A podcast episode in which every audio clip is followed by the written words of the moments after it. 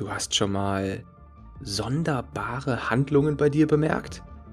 Du hast dich dabei beobachtet, wie du unkontrolliert zum Kühlschrank gelaufen bist und aus deinem Mund sind verrückte Ausreden gesprudelt, weil du auf der Couch liegen bleiben wolltest? Dann bist du hier genau richtig. Willkommen beim Monster Fitness Podcast. Dein Ratgeber für dein inneres Monster. Hallo da draußen und willkommen zu einer neuen Folge des Monster Fitness Podcasts.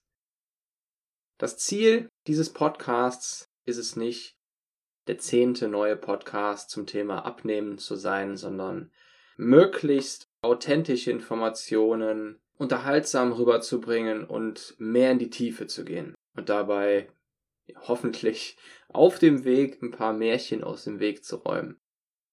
Und ich hoffe, mit dieser Podcast-Folge hier nochmal stärker einen Einblick darin geben zu können, wie viele Fehler man eigentlich machen kann und wie schnell es stattdessen vorwärts gehen kann, wenn man sich nicht dauernd von falschen Verlockungen und Entscheidungen ablenken lässt. Es geht also darum, die wichtigsten Märchen aufzudecken, beziehungsweise darüber bewusst zu werden. Märchen, die mich sehr viele Jahre meines Lebens gekostet haben, in denen ich bereits gerne mein Ziel erreicht hätte, die mich Kilos im dreistelligen Bereich gekostet haben. Und ich werde hier natürlich nur über die Erkenntnisse reden, die nicht so offensichtlich sind. Ich möchte nicht das ansprechen, was du wahrscheinlich schon in zig anderen Podcasts gehört hast oder was man in jedem zweiten Magazin, Fitnessmagazin liest, sondern solche Informationen rüberbringen, die dir hoffentlich sehr viel bringen werden für deinen eigenen Weg.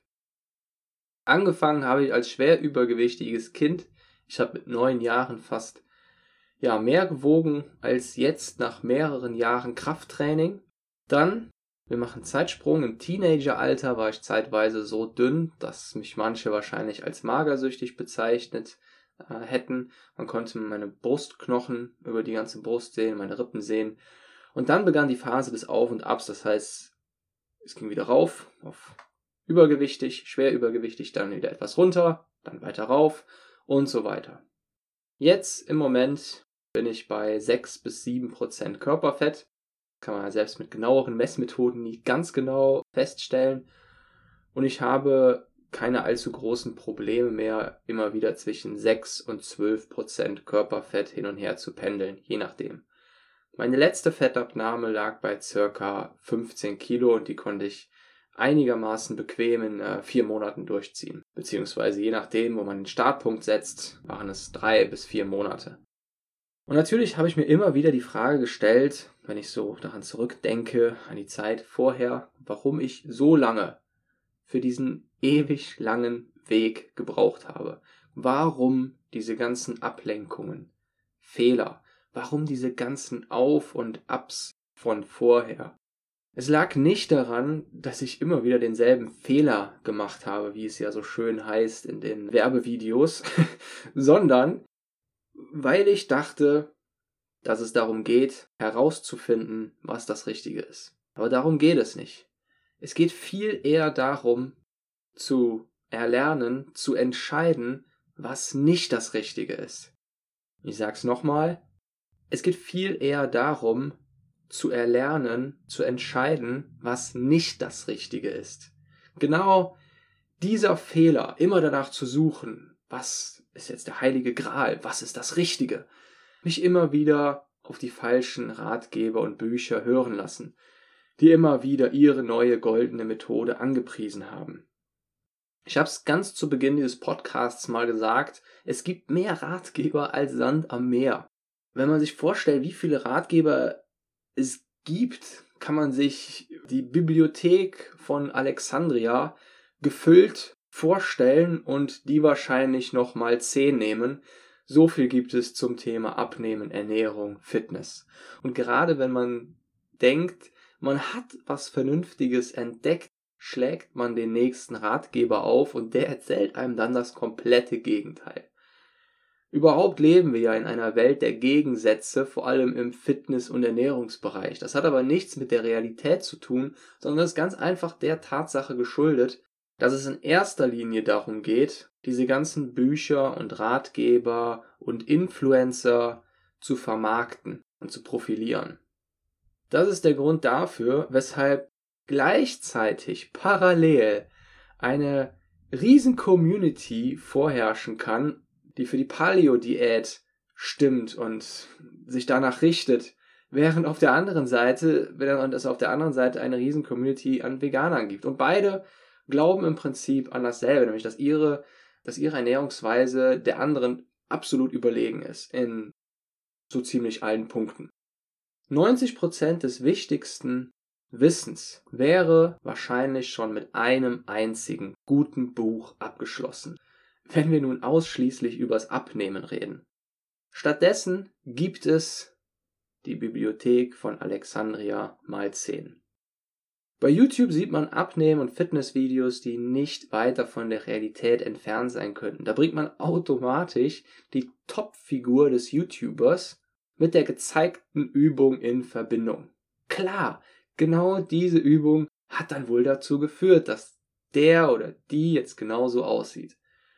Und das Ganze ist eine todsichere Geschichte. Bis du herausgefunden hast, dass diese Übung gar nicht funktioniert, gibt es schon zig neue Übungen. Und überhaupt, du wirst es dir sowieso eher selbst vorwerfen, dass du daran schuld bist, dass es nicht geklappt hat. Und auf gar keinen Fall dem YouTuber, der schließlich 100.000 oder meinetwegen eine Million Zuschauer hat. Bei einem ehrlichen YouTube-Video würde sich der Typ oder die Frau mal vor die Kamera stellen und aufzählen, was unter der Spitze des Eisberges liegt.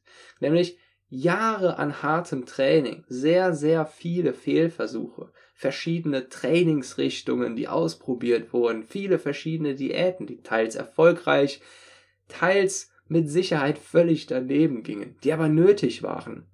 Viele Jojo-Effekts, die reingehauen haben, viele Löcher, die gemeistert werden mussten, Motivationslöcher, die überwunden werden mussten, aus denen man sich selbst wieder rausholen musste. Und nicht nur diese eine Übung da. Wenn ich also nur einen einzigen Tipp an einen Abnehmer geben dürfte, dann hätte dieser Tipp überhaupt nichts mit Motivation oder Ernährung zu tun, sondern ich würde sagen, lerne einzuschätzen, was du nicht tun solltest.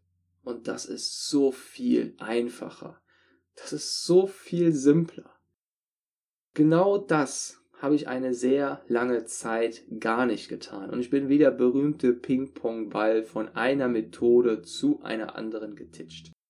Nach all den Interviews mit erfolgreichen und weniger erfolgreichen Abnehmern, mit Personal Trainern, nach meinen eigenen Erfahrungen von über 18 Jahren, über 150 verbrannten Kilos, also meinen eigenen Kilos, bin ich der festen Überzeugung, dass man 90 Prozent des gesamten Ernährungswissens, wenn wir jetzt eben uns nur auf das effektive und sinnvolle Abnehmen beziehen, in nur einem Buch komprimieren kann. Und zwar in einem Buch, das es aber niemals geben wird. Mit Sicherheit nicht.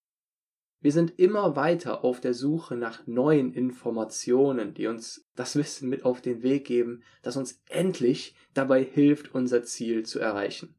Wir glauben immer wieder an die neuen Versprechungen von Influencern, von den neuen Ratgebern und glauben an die neuen Trends.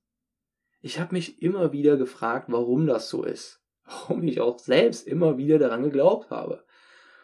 Und ich glaube selbst, wenn man ein sehr rationaler und kritischer Mensch wäre, dann gibt es immer diesen einen kleinen, winzigen Funken in dir, der zu dir sagt, vielleicht ist ja doch etwas dran, vielleicht steckt da doch mehr dahinter. Und das reicht. Wie bei Inception. Der Gedanke ist gepflanzt und wir probieren auch diese neue Methode wieder aus. Diese Erkenntnis und Einsicht, für die ich wirklich mein halbes Leben gebraucht habe, hat mich über 100 Kilos gekostet. Könnte sie Erfahrungskilos nennen. Und der Kern ist genau diese Erkenntnis. Es ist weniger wichtig zu wissen, was das Richtige ist, als zu wissen, was man nicht tun sollte. Wir können unmöglich wissen, was das Richtige ist, was der heilige Gral ist. Aber wir können immer irgendwie einschätzen, selbst mit den unvollständigen Informationen, die wir haben, ob wir etwas ganz einfach nicht tun sollten. Und ich denke, das ist der viel praktischere und sinnvollere Weg. Vor allem in einer Welt, in der alles und jeder unsere Aufmerksamkeit fordert.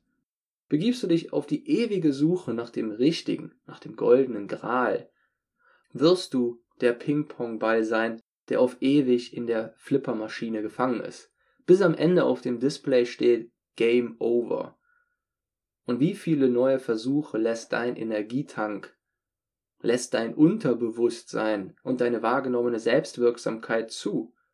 Irgendwann ist der Beutel an Münzen leer und da gibt es keine neuen Versuche mehr. Um es mal etwas dramatisch zu beschreiben. Nun möchte ich noch einen weiteren wichtigen Punkt ansprechen. Es gibt unzählige übergewichtige Ernährungstrainer und Coaches. Und man fragt sich jedes Mal, wie kann das sein? Wie kann dieser Ernährungscoach, dieser Ernährungswissenschaftler oder diese Ernährungswissenschaftlerin übergewichtig sein? Die haben doch das ganze Wissen im Kopf. Ich habe sogar schon Doktoren und Professoren der Ernährungswissenschaften erlebt, die immer noch so viele Ernährungsfehler machen, selbst schwer übergewichtig sind und das auch selbst zugeben. Also das ist nicht meine Bewertung. Und da stellt man sich automatisch die Frage, wie kann das sein? Ich bin der Überzeugung, dass man selbst mit allem Ernährungswissen auf der Welt, stell dir vor, du könntest es einfach in deinen Kopf downloaden, einfach alles, was es da draußen gibt, zu jeder Diät, jedem Nährstoff, alles dann würdest du trotzdem nicht sicherstellen, dass du jetzt erfolgreich abnehmen wirst, beziehungsweise deine Wunschfigur erreichen wirst. Also, was ist es dann? Unser Unterbewusstsein? Unser inneres Monster? Und welche Erkenntnisse gibt es noch? Da ist ja wahrscheinlich hoffentlich mehr, das vor den 18 Jahren hängen geblieben ist. Und genau mit diesen Themen bzw. mit den Antworten auf diesen Fragen geht es in der nächsten Folge weiter. Du darfst gespannt sein. Ich wünsche dir eine wunderbare Woche und wir hören uns frühestens nächsten Sonntag wieder. Dein Monster Coach.